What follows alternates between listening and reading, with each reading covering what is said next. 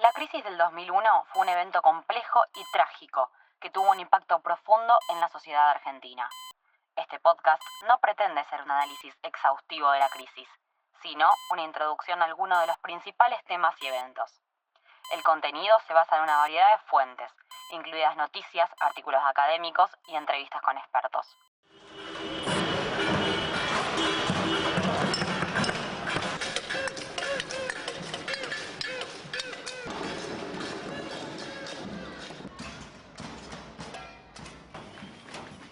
Bienvenidos a otro episodio de nuestro podcast. Hoy vamos a adentrarnos en un periodo crucial de la historia argentina. Un momento en el que Argentina enfrentaba una crisis económica devastadora.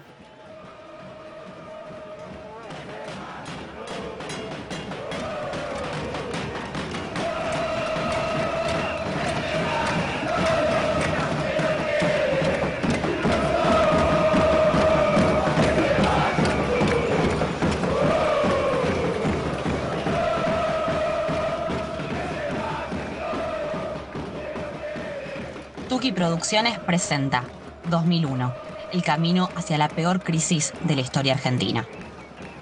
Capítulo 2, el colapso de la presidencia de Fernando de la Rúa.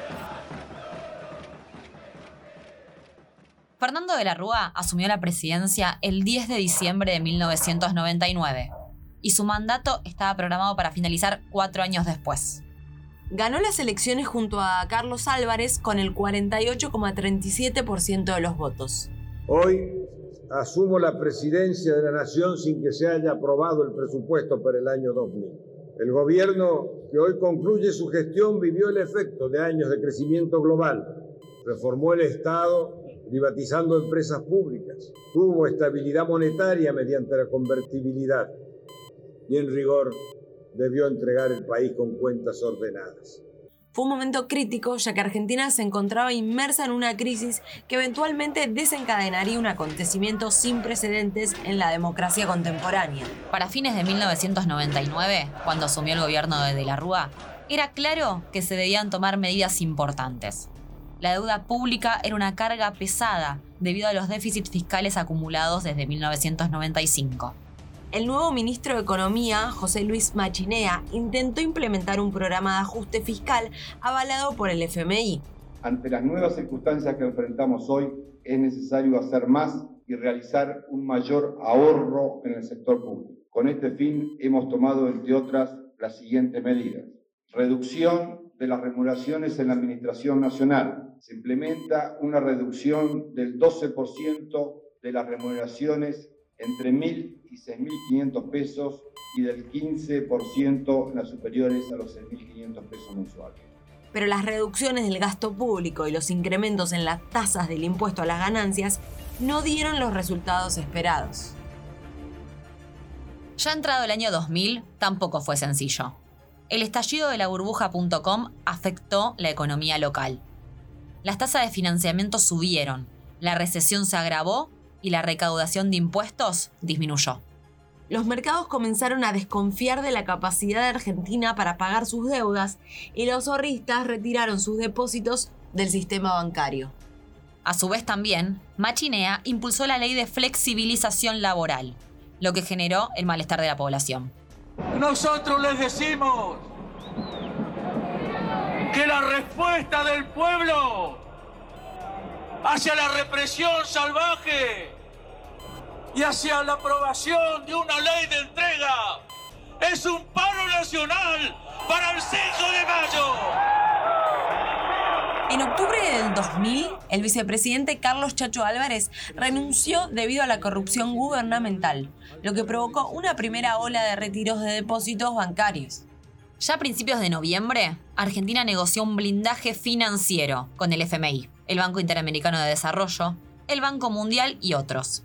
Este apoyo internacional despeja cualquier duda sobre las condiciones de liquidez de la Argentina. Esto tiene dos importantes beneficios. En primer lugar, nos permite garantizar que no habrá suba de impuestos ni cambios en las reglas de juego. En segundo lugar, le dará su máxima efectividad a las medidas que ya hemos tomado a favor de la producción y el crecimiento durante el corriente año. Sin embargo, esto solo frenó temporalmente la fuga de depósitos. En marzo de 2001, Machinea renunció y fue reemplazado por Ricardo López Murphy, quien propuso medidas impopulares que generaron protestas y su renuncia después de tan solo 15 días en el cargo. Y bueno, ante la crítica situación, De la Rúa nombró a Domingo Cavallo como ministro de Economía.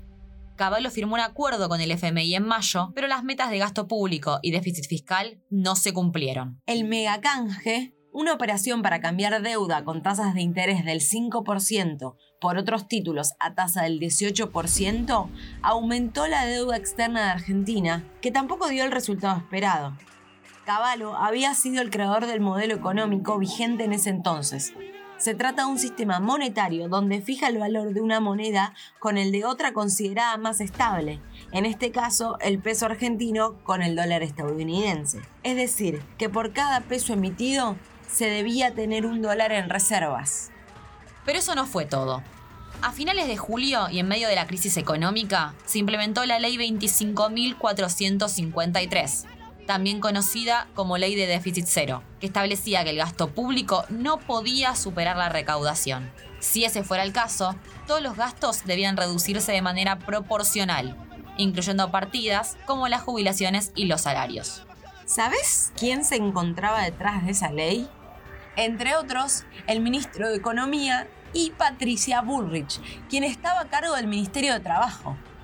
En el marco de la normativa se le recortó un 13% el salario a empleados públicos, incluidos docentes y trabajadores de la salud, jubilaciones y pensiones.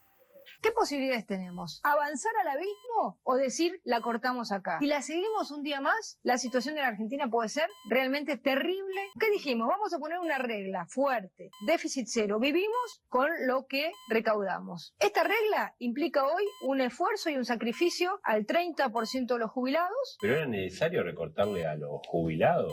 Pues es una medida súper extrema. ¿eh? Terrible, pero sí, muy, muy dura. Pero un dirigente cuando está en el gobierno y tiene que tomar decisiones fuertes porque sabe las consecuencias que puede tener no tomarlas, las tiene que tomar. Porque íbamos a terminar muy mal. ¿Cuál es la audacia? Débiles con los poderosos y fuertes con los débiles. Tomar una medida de alguna forma ¿Ser audaz con los jubilados? Los hechos que fueron generando la desconfianza que nos hacen cargar sobre las espaldas de los que menos tienen es un error. Yo estoy de acuerdo con el déficit cero, estoy de acuerdo con las cuentas ordenadas, estoy de acuerdo que no se puede gastar más de lo que se tiene, pero colocar como variable de ajuste a los jubilados argentinos del gasto del Estado me parece un acto de una injusticia soberana y una falta de creatividad, de decisión.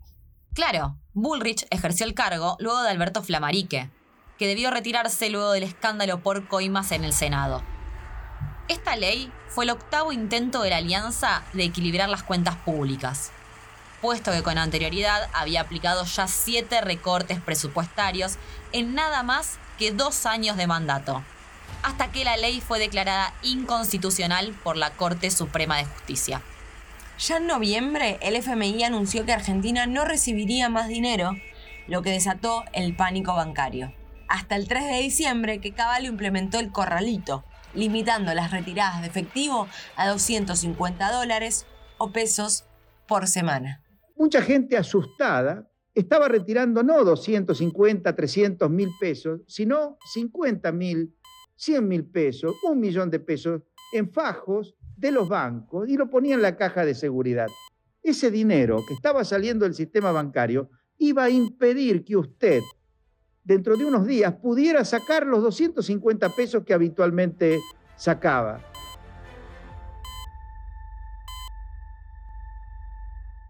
Las restricciones al retiro de depósitos afectaron a muchas personas y profundizaron la crisis socioeconómica.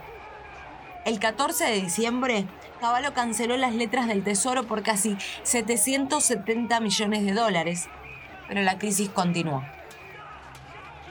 Y así llegamos al final de nuestro episodio sobre la caída de la presidencia de Fernando de la Rúa y los eventos que llevaron a la peor crisis de la historia argentina.